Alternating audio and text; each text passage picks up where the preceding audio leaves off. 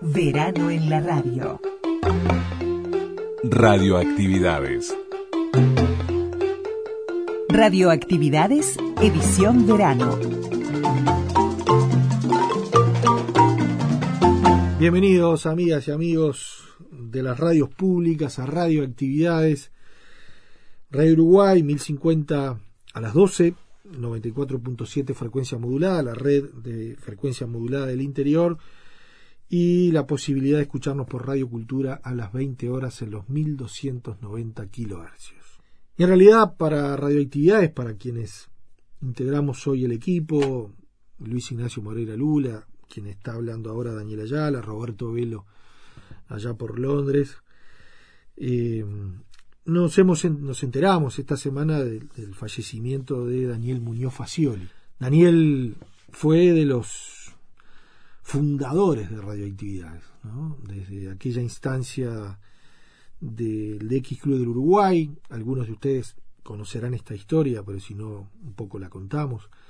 Eh, radioactividades nace desde una agrupación de diexistas, de, de, amantes de la radio, de la onda corta, y, y bueno, uno tiene muy presente a Daniel como, como, como alguien de, de mucho conocimiento, de mucho estudio, y que en definitiva fue uno de los protagonistas junto eh, con Horacio Nigro y con Gabriel Souto, ya nombré a Roberto Velo, de quienes iniciamos este programa ya en 12 al 13 de febrero de 1989.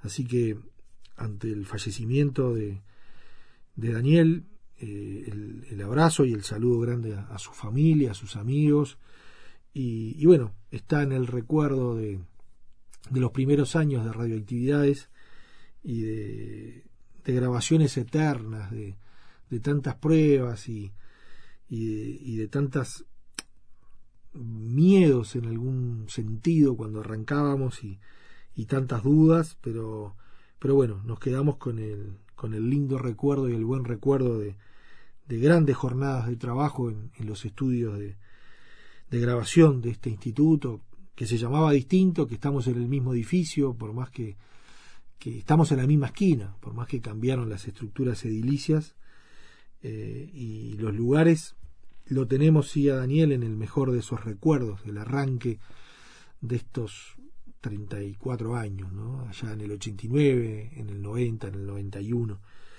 y, y lo tenemos presente, lo tenemos presente con su voz en, Estamos escuchando ahora el, primer programa de radioactividades de aquel 12 al 13 de febrero de 1989.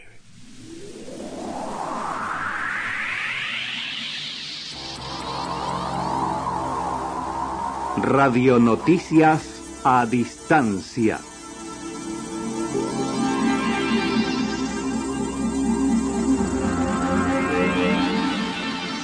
¿Qué se escucha? ¿A qué hora? ¿Cómo? ¿Dónde? Buenos días amigos. En esta primera edición de Radioactividad reciban nuestros muy cordiales saludos. Semana a semana estaremos con ustedes aquí en los 1050 kHz de CX26, la radio de todos, para acercarles el panorama sobre las novedades de los sonidos de las que nos traen a nuestros receptores las ondas de radio. Esperando contar con vuestra habitual atención, le decimos que las obras que aquí se mencionarán son UTC, Tiempo Universal Coordinado, es decir, la hora universal, equivalente al horario de verano de nuestro país más dos horas.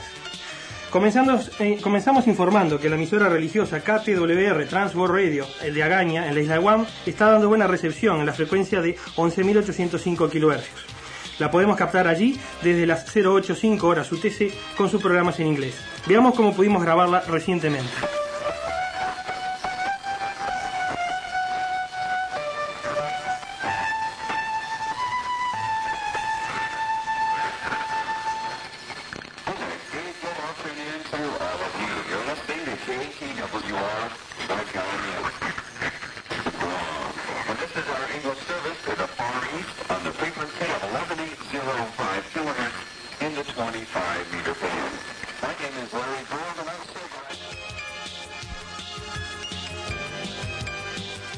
Hemos escuchado los servicios exteriores de Radio Australia, más precisamente sus emisiones en inglés y neo-melanesio, por los 6080 kHz, abriendo las 08 horas. El QRK es de 3. Ahora dirigiendo nuestra antena hacia el conflictivo Medio Oriente, se informa desde Beirut que combatientes de las fuerzas de resistencia islámica destruyeron el pasado 18 de diciembre la emisora La Voz de la Esperanza, Saute Laván. Esta emisora con sede en el sur del Líbano, más precisamente en la localidad de Marjayun, es la filial de la estadounidense KBOH de San Francisco, California, estando en operación en el Líbano por milicias cristianas, aliadas al ejército de Israel. Recordamos haberla sintonizado algunas veces en nuestro país por los 6.280 kHz. Cambios en las transmisiones en español de Radio Damasco, emisora de la República Árabe de Siria. Las mismas salen desde las 23.15 y hasta las 24 horas UTC en los 15.095 y 12.800, eh, perdón, 12.085 kHz. Antecede a este un programa en lengua árabe y le sigue uno en portugués. Precisamente es un ejemplo sonoro lo que captamos aquí en Montevideo.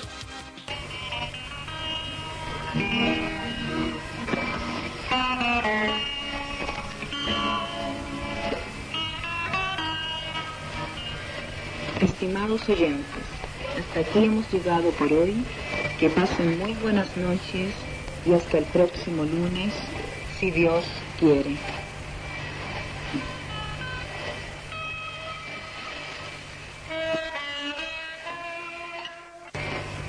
Aquí Damasco, radio emisora de la República Árabe Siria. Aquí Damasco, rádio difusão da República Árabe Síria.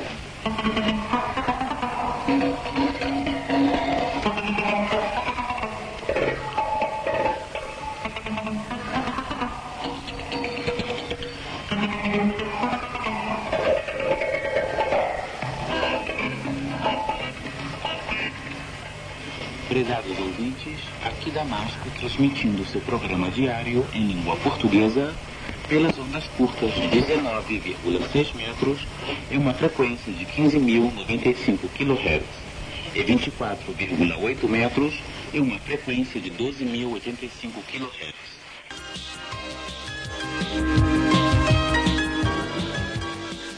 Por su parte, la exótica Radio Sanaa, emisora oficial de la República Árabe del Yemen, fue recibida en Montevideo desde las 21 a 10 horas por los 6.270 kHz, con programas en idioma árabe que llegaban con un QRK2.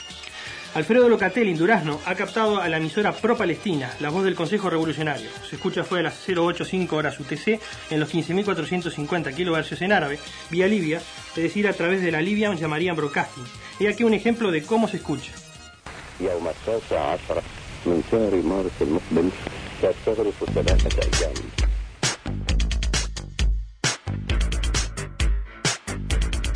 Correo arroba radioactividades.org.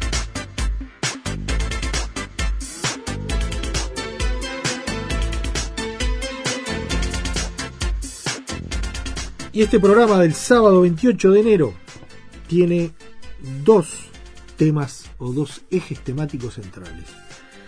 Uno es repasar, sin duda, la mejor o una de las mejores entrevistas del año 2022 en Radio Actividades, María del Carmen Núñez Mela, que nos va a hablar de sus inicios, de su trayectoria, tanto hoy como mañana.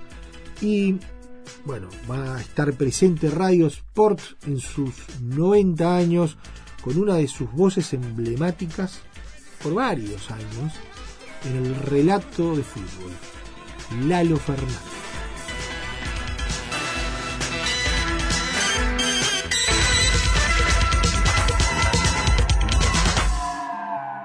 Verano en la radio. Twitter, Twitter, arroba reactividades. arroba reactividades.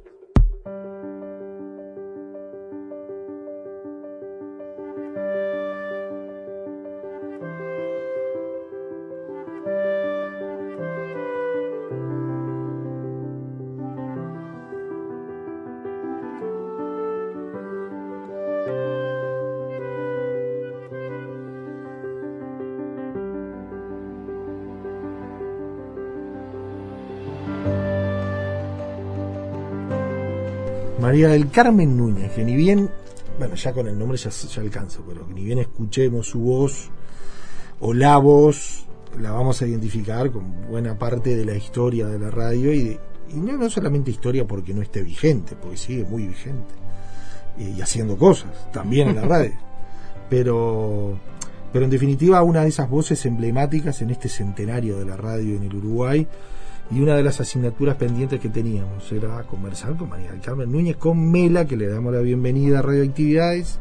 Muchas gracias. Y, bueno, y contanos, no, el gusto es más, el gusto es nuestro, sinceramente, y te agradecemos además la disponibilidad, eh, el calor que nos has hecho sentir en el afecto, en los pasillos de la radio, Bueno, eso que llegaste y nos encontramos con tanta gente conocida que pasó eh, por, por tus clases, por, por ser compañero de, de trabajo, así que Sí. has, eh, en, en estos minutos ya nos dimos cuenta de todo lo que fuiste capaz de lo que estás cosechando y lo que sembraste. ¿no? Así la verdad que- que fue un mimo total, Ah, absoluto. Así que te damos la bienvenida a este programa que trata de la radio y que queremos saber, eh, bueno, esa voz, ¿cómo comenzó esa voz vinculada a la radio naturalmente?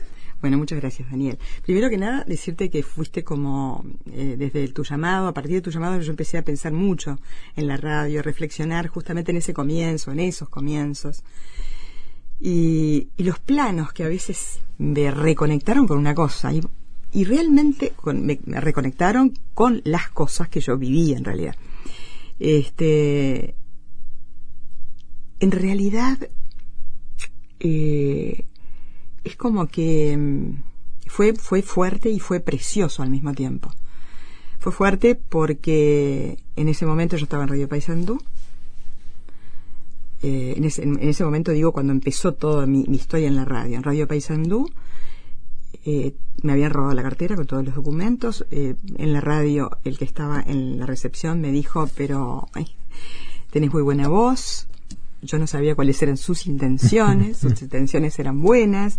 Empecé a trabajar, fue la primera mujer informativista de radio de CW35 Radio Paysandú. Yo tengo una amiga que me cuenta cosas, me alegra la vida poblando las horas de historias hermosas.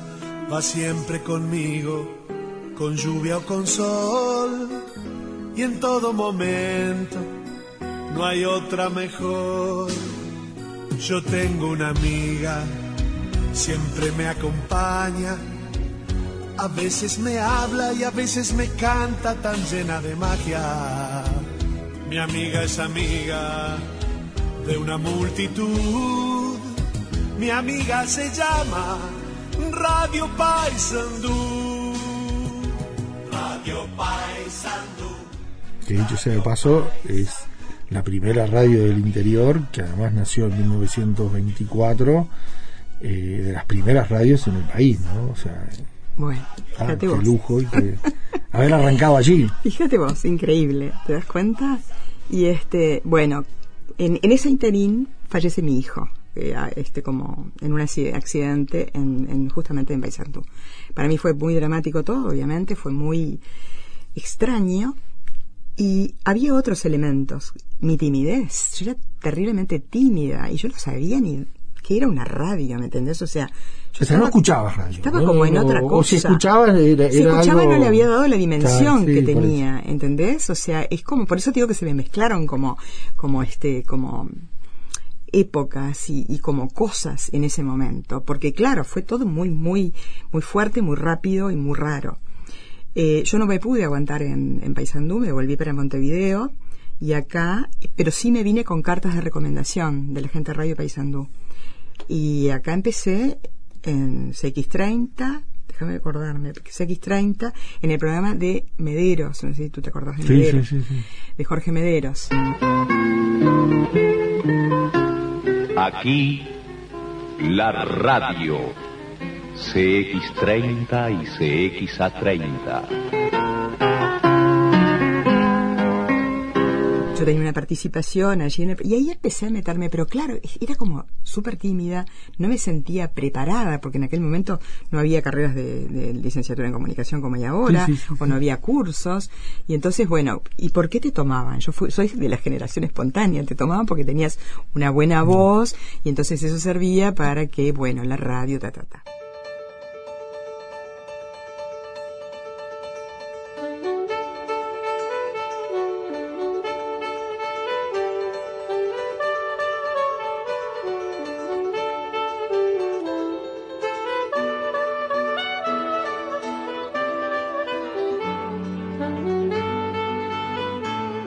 El tema de, de Paysandú, más allá de, de- Sí. de- de- de la situación muy compleja que, que- que- que vibra el alma y que uno naturalmente no olvida y, y queda por siempre allí, ¿no? Pero yendo a lo profesional, a, a- a- a- a esa mela que se estaba forjando, en definitiva, eh, ¿cuánto tiempo estuviste y qué fue lo que hiciste? Fuiste la primera mujer informativista, primero, pero también hacías locución.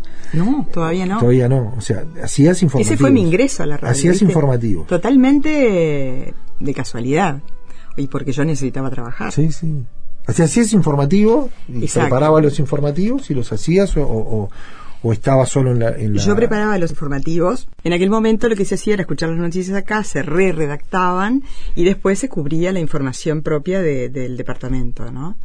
Este, y fue una experiencia muy linda, que claro, ¡paf! se truncó. Te me viniste para Montevideo. Yo quise quedarme, pero no, no pude, me vine para Montevideo.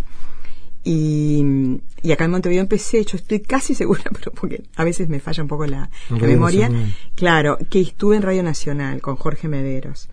Eh, después fui al espectador. En el espectador me escuchó un, un este operador y me llevó para Sarandí y a propósito puso, puso la grabación cuando pasaba Mullins por ahí y, y Mullins terminó llamándome y empecé trabajando con Castillo y no me acuerdo quién era la otra persona que estaba con él, este, bueno, no me puedo acordar el nombre ahora. Eh, bueno, empezaba a trabajar con él, siempre estaba en, un- en- eh, como ayudante, digamos, en ese momento. Y después, eh, cuando Mullins me escucha, me ofrece la noche. Viste que él era, tenía un olfato brutal Sí, también. sí, sí, uno de ¿Por los- qué? Uno de los eh, Jorge Nelson Mullin fue uno de los de los de los grandes de la radio en cuanto a su capacidad de, de detectar eh, valores y del olfato eh, en, en lo periodístico y, en, y realmente y que quizás no es lo suficientemente reconocido, no fue lo suficientemente reconocido en, su, en ese rol que tuvo de, ar- de, ar- de armar realmente programas y Sí, sí, propuestas, sí, ¿no? sí. Un adelantado. Oiga, cuando reciba un obsequio, una carta, flores, hágalo saber. Además de marcar su agradecimiento, también le dará tranquilidad a quien lo envió. A veces el silencio hace dudar. ¿Lo habrá recibido? Campaña de cortesía de Radio Sarandí. ¿Recibió el mensaje?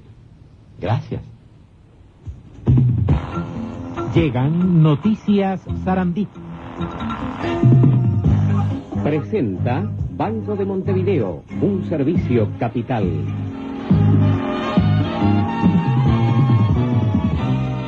A mí me, me encantaba, o sea, yo no quería ser locutora, quería ser periodista.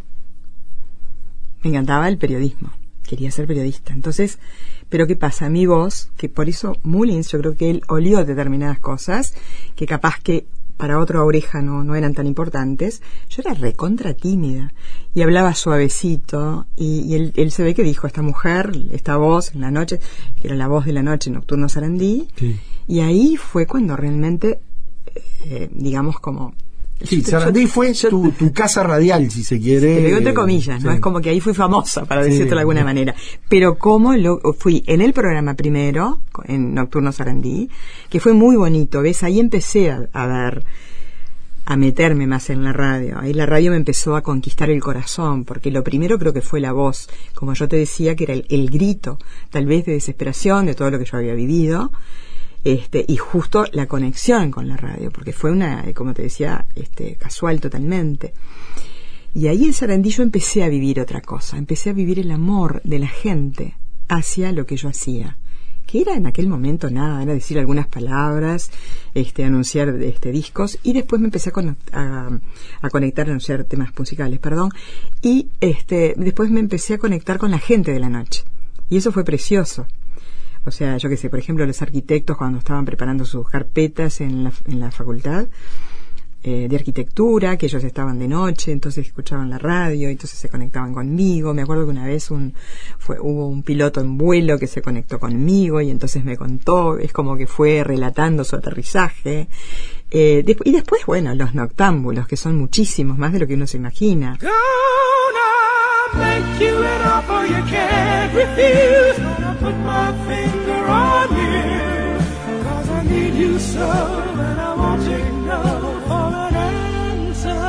A esta hora, en la ciudad, unas luces se apagan, otras se encienden para conformar el espectáculo mágico de un mundo integrado por ustedes, los hombres y mujeres de la noche que trabajan, estudian, se desvelan o simplemente la prefieren. And the beautiful things you do. Every single nerve in my body says, hold it down. Y Sarandí te invita a que sigas con todas las lámparas encendidas, también en este nuestro mundo mágico de la comunicación, en un tiempo de música y de compañía, en los acontecimientos que hacen que nos llamemos hombres.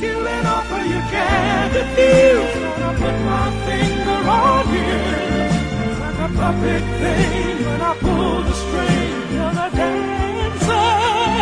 Gonna make you you can't refuse. Put my finger on you. 'Cause I need you so. ¿Era tu sueño entonces en definitiva no declarado o no te dabas cuenta de decir, bueno, yo quiero hacer un programa, quiero ser periodista? Claro, pero después que entré. Después que entraste. O sea, No- no te previamente... lo- nunca te lo habías planteado. No, en casa se Era la voz. Se escuchaba, era Sí. la voz. Se escuchaban un, un- los discos de pasta de aquella pintada que andaba el tango. Escuchaban este tango. Por supuesto que había la, este, existía la radio y por supuesto que escuchaban la radio. Y yo me acuerdo de aquellos momentos en los cuales la radio eh, decía, por ejemplo, eh, fulanito, es para avisarte que a las 13 y 30 voy a llegar a la estación, yo qué sé, de ferrocarril o no sé, no me acuerdo exactamente.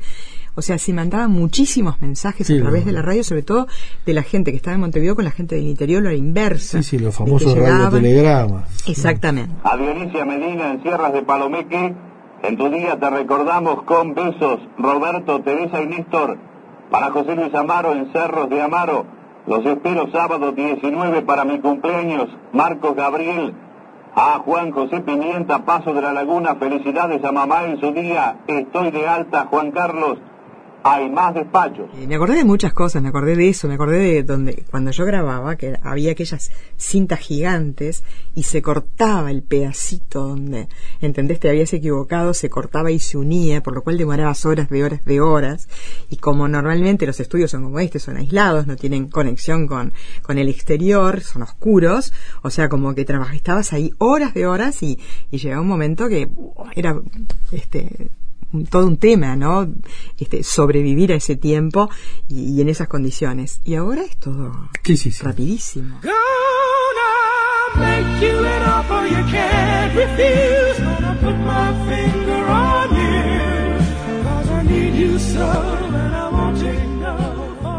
Y ahora nuestro compañero de tareas, Hernán Rodríguez, que era el operador de Nocturno Sarandí, nos cuenta.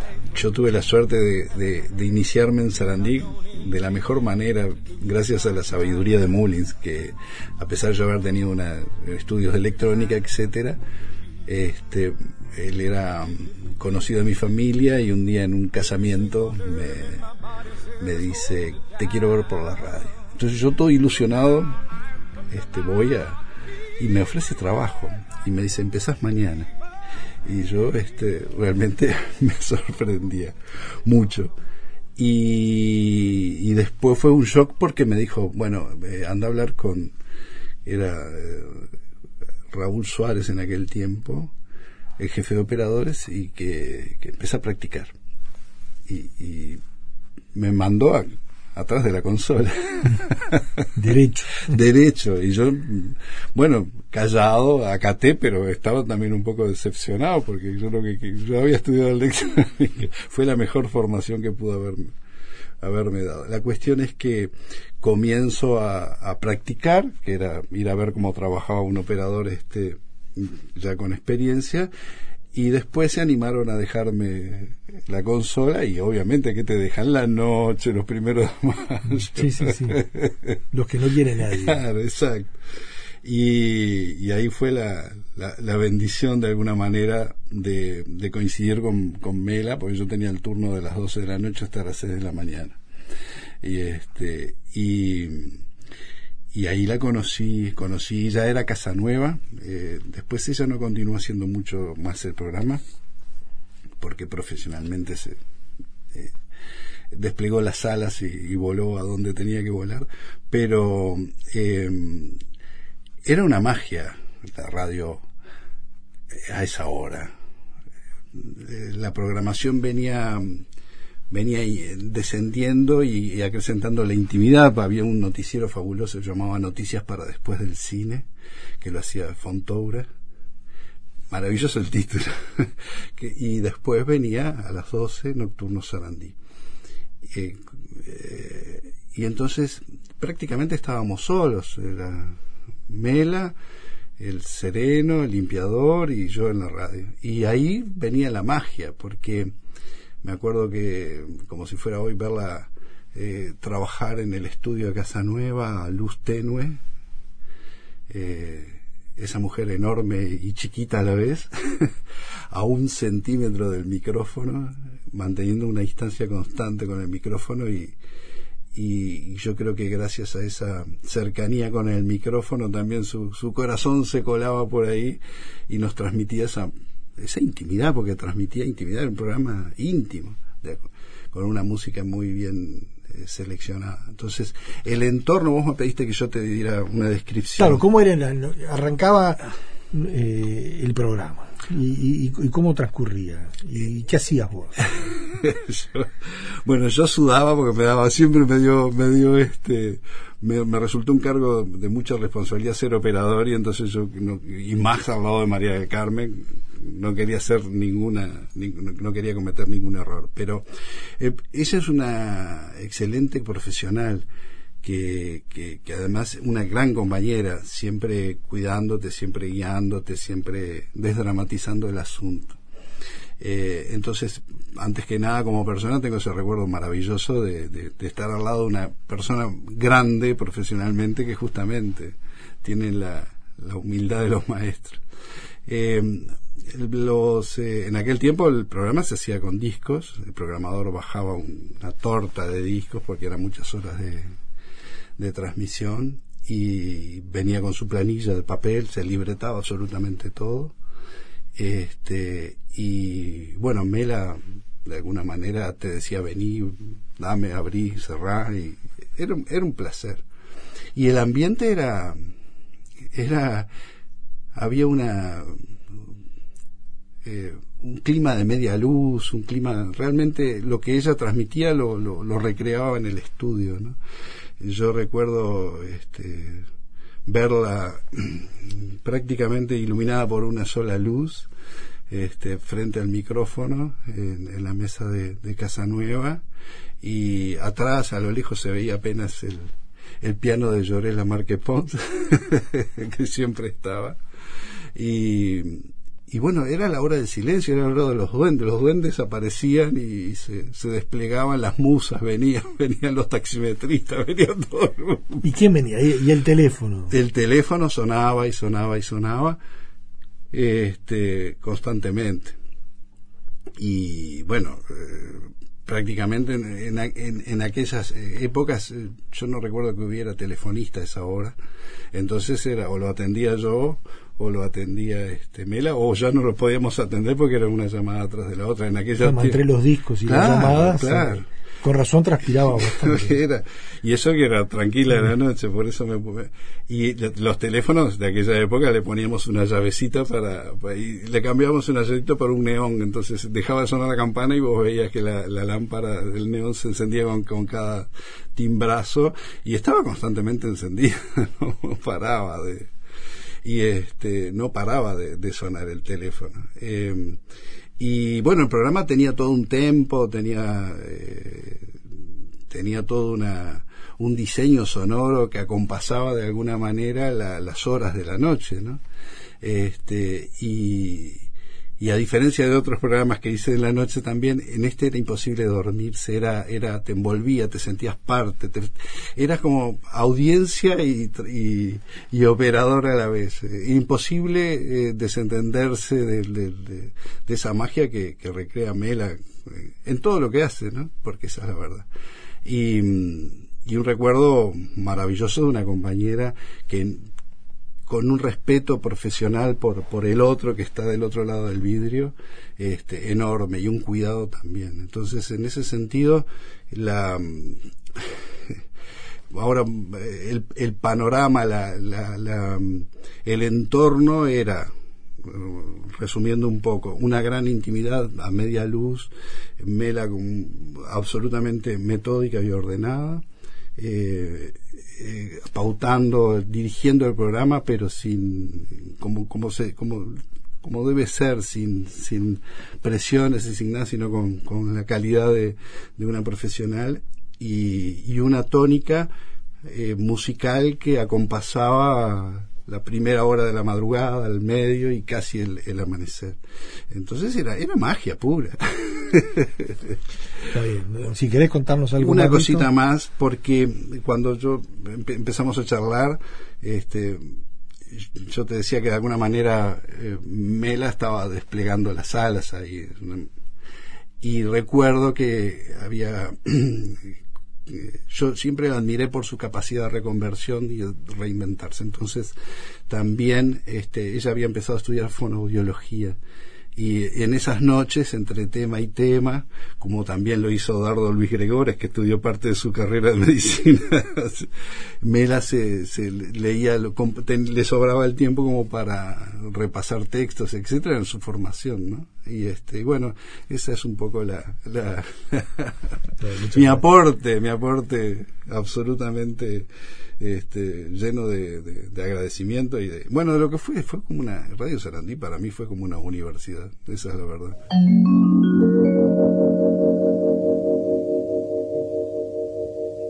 Radioactividades edición verano. Facebook Radioactividades correo arroba radioactividades.org Twitter arroba reactividades arroba reactividades y en radioactividades en este mes de enero una de, de las fechas y de los momentos que queremos repasar historiar, tener presente, son los 90 años de Radio Sport. Eh, fecha por demás importante para una emisora absolutamente distinta, que irrumpió en el dial y que dejó su sello y que hoy lo sigue manteniendo.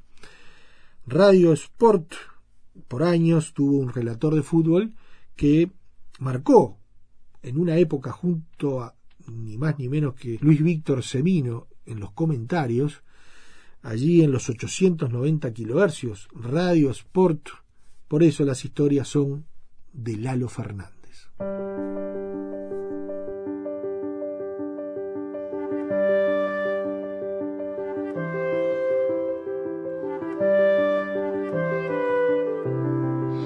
Que yo no, no como el asado los domingos con la familia o los ravioles del domingo con la familia y desde el año 63. No se puede almorzar los domingos si se va a trabajar el domingo. Un poco el domingo como ejemplo, pero esto pasa el sábado también. Se trastoca un poco lo que es el, el, el modo vivendi de la familia. Porque la sobremesa larga, la charla y la discusión, todo eso no, no, no existe no existe. Esta es una profesión que da muchas satisfacciones, pero es ingrata en otro tipo de cosas. Si el partido fuera del país, y bueno, entonces está la distancia que hay con el estadio, el problema de que hay que arreglar las líneas, entonces son, ahí ya hay un nerviosismo un poco particular. Este, ya si el partido es de tarde, el almuerzo se le pasa por arriba, se trata de desayunar lo mejor que se pueda, eh, ahora los hoteles dan desayunos que alcanzan para dos días, entonces no hay problema, es un ahorro. Muy temprano al estadio, tres, cuatro horas antes del partido, hasta que está todo arreglado, porque son medios que uno no conoce, hay lugares en donde hay alguna dificultad de repente con el idioma, en fin, las compañías de teléfono no todas trabajan igual. Ahí hay una, hay cosas que son, ahí hay, hay alternativas, ¿verdad? En un campeonato del mundo, por ejemplo, bueno, ya todo es eh, con, otra, con otro nerviosismo, con otra, con otra preparación, pero si es acá, no, si es acá no hay, no hay cambios, ya, ya son muchos, son muchos sábados y muchos domingos, ¿no? Y pensar cosas especiales, bueno, a veces uno piensa cosas especiales, pero yo no he servido para trabajar libretado jamás, jamás he podido libretar, ni en radio ni en televisión. Si yo tengo que trabajar seguir un libreto, debo ser espantoso. Yo no sé si así soy potable. Pienso que sí, porque si no, no hubiera durado tantos años, ¿no? La falsa modestia no sirve en la vida. Las cosas hay que decirlas como se sienten como son. Pero, porque he inventado sobre la marcha. Entonces, de repente, por ahí meto determinadas frases y bueno, entendámonos. Eh, desde el punto de vista, mm, como dicen en la escuela de la calle, le llaman, ¿verdad? A uno lo está todos los días, le está enseñando cosas. Eh, el leer, el, tratar de, mejorar, aunque hay muy poco tiempo, yo tengo muy poco tiempo para, para leer, aunque me gusta leer de repente determinadas cosas, sobre todo lo que es historia, historia contemporánea, ¿no? Este, porque la otra la estudiamos en el liceo y nos fatigó a todos, ¿verdad? Pero no la, no la descarto, al contrario, mucho ha servido. Pero mm, tratar de aprovechar las cosas que a uno lo rodean, que hacen el diario vivir. Por ejemplo, las letras de las músicas populares, de los tangos, por ejemplo, de los boleros, dicen cosas que son, son fenomenales. Hay, hay, hay músicas pop- populares que bueno que son el espejo fiel de lo que pasa. Yo qué sé, yo utilizo muchísimas cosas de, de, de de repente, ¿no? Un adelantado, está por terminar el siglo XX, y él lo escribió casi a principio del siglo, y lo que él escribió sirve para el siglo XXI, entonces es un fenómeno. Claro, son, son ópticas un poco particulares y grises, ¿no? Pero, pero, pero sirven, también hay de las otras. Entonces, bueno, aprovechar todo eso, ¿verdad? Y bueno, y en lugar de decir que la gente te, tiene eh, que la gente está transpirando en la tribuna porque hace mucho calor, buscar la forma de decir lo mismo de otra manera, o si es de noche, yo que sé, tener la felicidad como, como uno ha tenido de ver levantar semejante luna de grande atrás de una cordillera plateada. Y bueno, y si, si aprovechás que la luna desgrana sus hilos de plata sobre, sobre los picos de la montaña, que además anda por ahí en una zamba también parte de ello, no perdés el tiempo, lo aprovechás en lugar de decir que la luna es grande como un queso.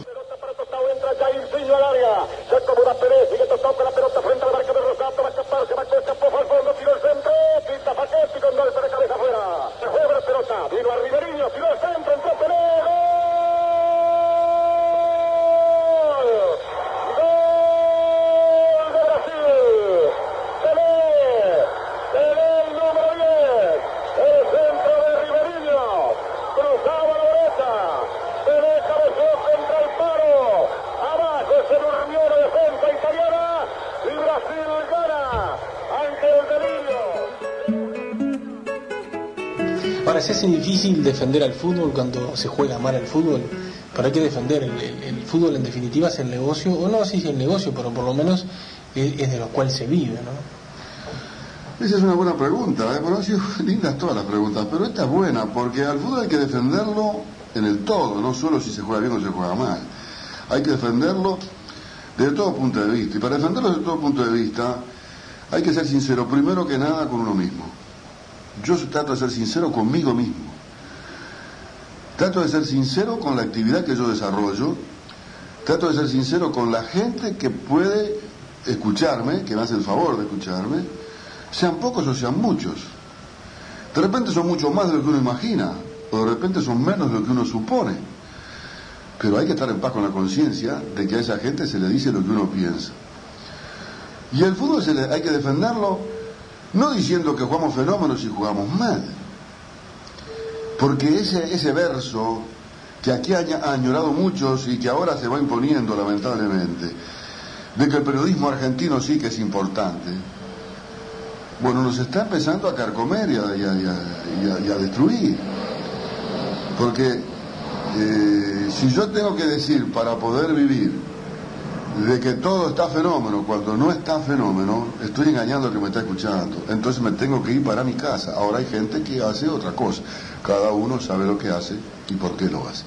Si el partido a mí no me gusta, yo voy a decir que no me gusta. Pero además yo soy consciente de que el día que el partido es malo, yo relatando soy malo. Y el día que el partido es bueno, yo relatando soy bueno. No se puede inventar. Yo por lo menos no puedo. Yo no te puedo decir a vos que estás en tu casa de que el jugador fulano hizo una jugada fenomenal y se le fue la pelota por abajo del zapato.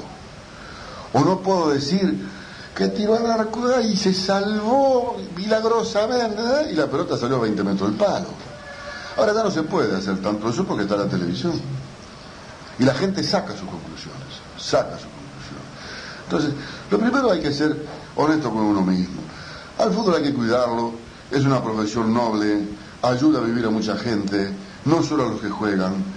Si yo no estoy en contra de que haya jugadores de fútbol que se hagan millonarios, al contrario. Si yo cuando una persona le va bien y hace plata trabajando, yo me pongo contento.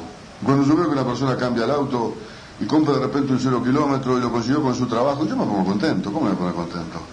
¿Por qué tengo que pensar de otra manera? Claro, no todos piensan así. Porque yo tengo gente amiga en otros países que ha llegado últimamente al Uruguay y me dice, ¿qué le está pasando a los uruguayos? Digo, ¿por qué? Dice, están todos resabiados. Entonces, no, quiero entrar tampoco en eso, ¿no? Pero es así, yo veo muchas cintas este, rojas, coloradas, colgadas en los autos, hice una broma la otra vez. Dije, ¿pero cómo? En Montevideo es más colorado que si perdió la selección el Partido Colorado de Montevideo. Entonces, ahí me dijeron de que eso era contra la envidia, porque yo no sabía.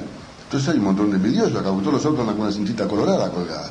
Bueno, pero eso es anécdota, ¿verdad? Este, al fútbol hay que, hay que protegerlo diciendo que no se puede ir al capital como se va, que hay que hacer los esfuerzos para mejorarlo, no solo dentro de la cancha, sino administrativamente. Hay que buscar la forma de, de, de que los dineros ingresen al fútbol en forma ordenada, coherente, pero también hay que poner los pies sobre la tierra.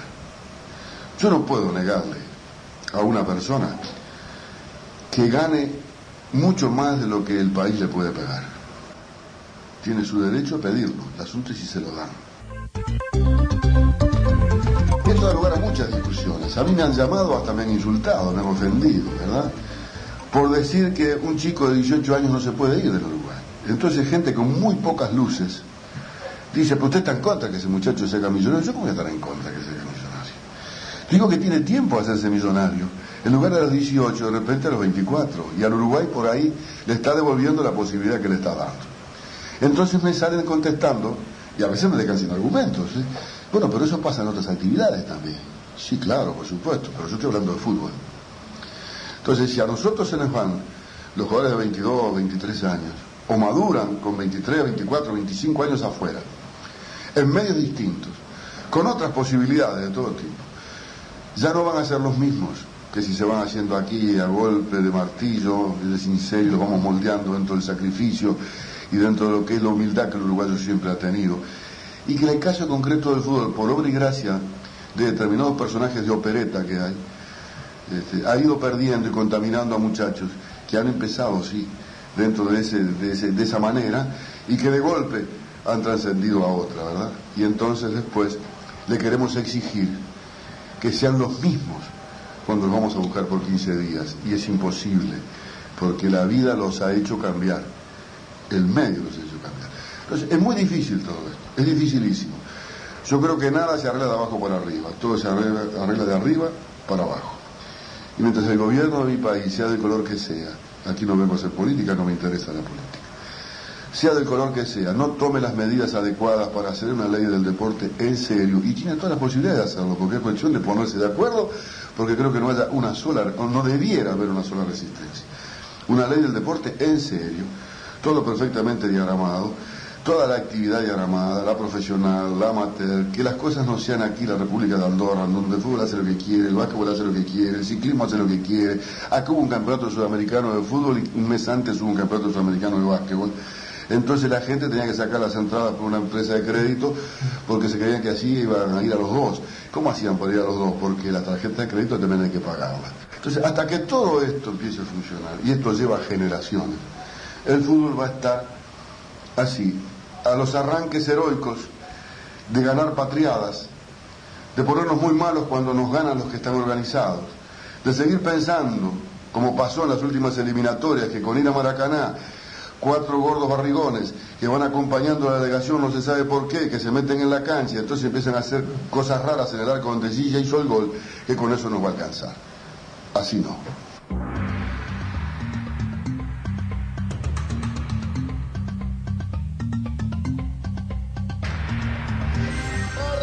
Sergio Martínez, el último. Este penal vale una Copa América. Ahí está tras la pelota Sergio Martínez. Va a rematar. Atención.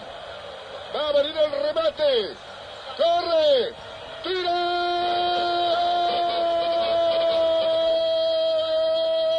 Gol de Uruguay. Sergio Martínez de penal, abajo, contra el palo, y Uruguay es campeón de América. Es enorme la algarabía. Es tremenda la euforia del estadio. Una serie de penales tremenda, nerviosa. Y el remate de Sergio Martínez se metió contra el palo bajo. En el final, el momento de mayor alegría transmitiendo fútbol para, para Lalo y el momento de mayor tristeza. Mira, en los momentos de mayor alegría hay que pensar que uno es uruguayo, te lo tiene que dar un equipo uruguayo. Entonces yo lo he recibido, por ejemplo, nunca con la selección uruguaya, porque la selección uruguaya sale campeón de América, pero están los campeonatos del mundo y los uruguayos en el fondo, por ejemplo, si yo fuera la torre de fútbol de un país que nunca ganó la Copa América y sale campeón de América, es la alegría más grande para mí. Pero yo, de pantalones cortos o no, viví el 50.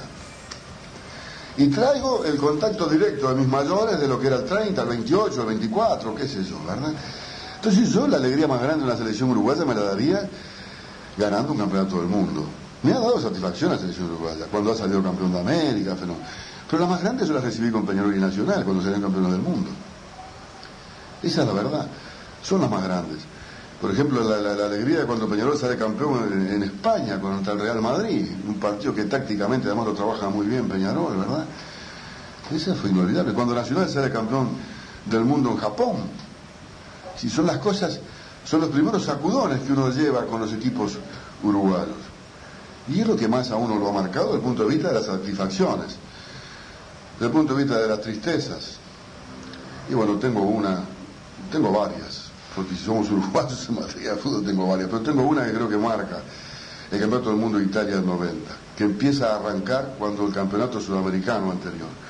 Porque ahí no solo se pierde el Campeonato Mundial, es decir, no solo que se queda eliminado del Campeonato Mundial cuando había equipo para llegar bastante más, porque ahí empieza a- a formarse, a generarse todo un movimiento extra, extra fútbol de, broncas, grandes broncas, malhumores, enfrentamientos señalados con el señalamiento con el dedo, actitudes de gente que se sale de donde tendría que estar, eh, jugadores que opinan más de lo que tienen que opinar en lugar de jugar, técnicos que no hacen lo que tienen que hacer, contratistas que hacen lo que no deben, dirigentes que no toman las actitudes que tienen que tomar, periodistas que no, que no, que no actúan como deben de actuar. En fin, claro, la gente dirá, pero este es un vanidoso, él es Dios, dice cómo tiene que actuar todo el mundo. No, yo no soy así. Están las pruebas sobre la mesa de las cosas que pasaron, ¿verdad? Entonces, desde ese momento para adelante, quizás se lo haya habido antes también, pero no tan marcado. Empezó a haber entes y entenados. Alrededor de algo que si antes pudiera haber estos entes y entenados, eran en función de repente, qué sé yo, a simpatías de clubes o lo que fuera. Ahora los entes y entenados empezaron a ser alrededor del poder de la plata, poder del dinero. Y entonces alrededor de eso se empieza a manejar todo. Y estamos metidos en eso, no salimos. Se disimuló. En la Copa América, por ejemplo, se manejó un poco solazadamente, ¿verdad? El mismo problema, pero con otra habilidad. Y entonces fue quedando ahí. Como uno no puede estar peleado todos los días porque no puede levantarse y pelearse y seguir peleado en eterno, y bueno, y se calla la boca porque al fin y al cabo esto es escribir en el agua. Yo no lo voy a arreglar. Yo personalmente no lo voy a arreglar. Entonces, esa fue la tristeza peor.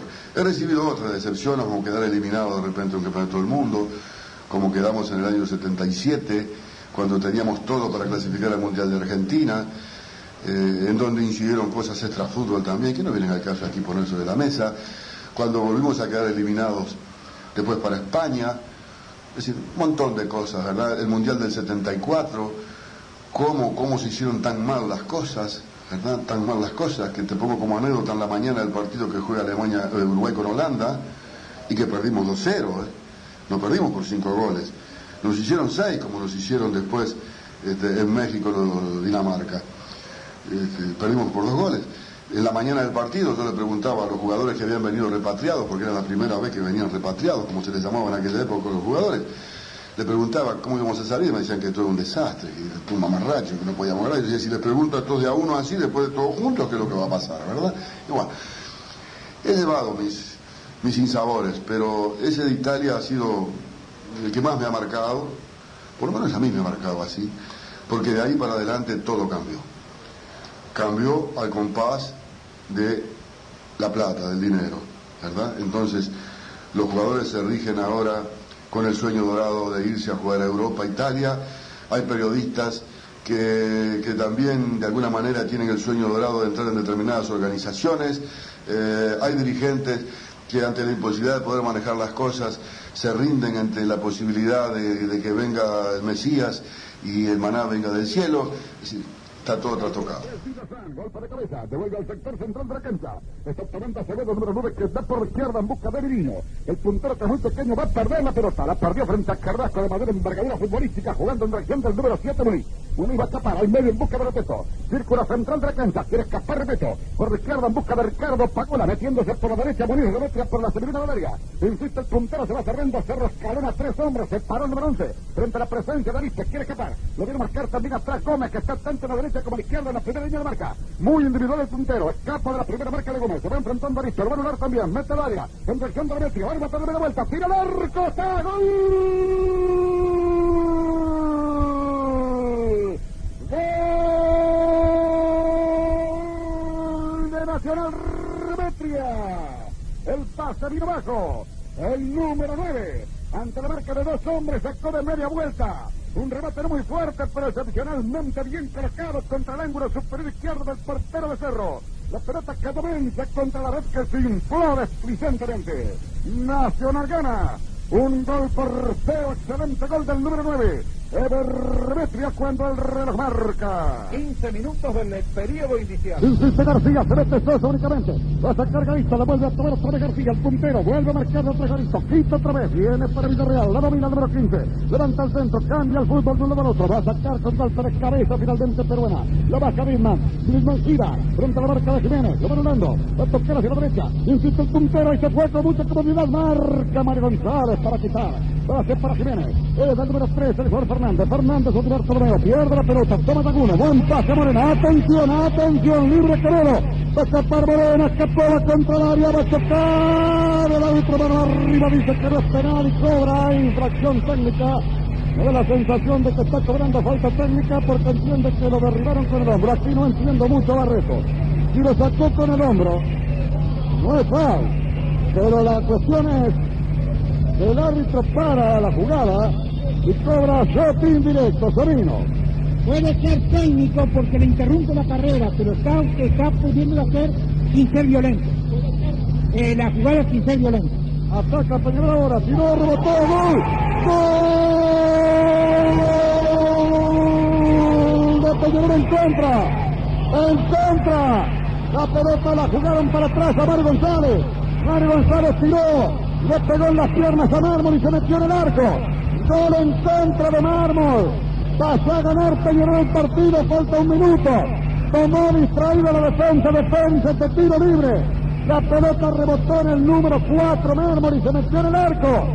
Gol en contra, Peñarol gana 3 por 2. Gol en contra, reitero de Mármol, número 4 en su camisa. El reloj marca. Prendí la radio como en un ritual pagano misterioso y futbolero. Crucé los dedos una vez más por los colores de mi amor. Entró mi cuadro, hoy salió a matar. Explota el mundo y yo me muero. Por la galena los escucho entrar que me reviente el corazón. Estoy ahí, ya sé que no, pero yo estoy ahí. Si el tipo de la radio me lo cuenta, remonto en cada gol una cometa. Ya sé que no, pero yo estoy ahí, tras los pretiles de la sol. Y llegamos al final del programa, de este, de este programa de sábado, el último sábado del mes de enero, en este 28 de enero del 2023. Eh, Les enviamos un gran abrazo, esperemos que les haya gustado la propuesta de hoy. Mañana estarán Lelutier con sus radio tertulias y seguirá con nosotros María del Carmen Núñez haciendo este radioactividades de verano en las radios públicas. Que pasen bien, abrazo. Estoy ahí, Ya sé que no, pero yo estoy ahí. Si el tipo de la radio me lo cuenta, remonto en cada gol una cometa. Ya sé que no, pero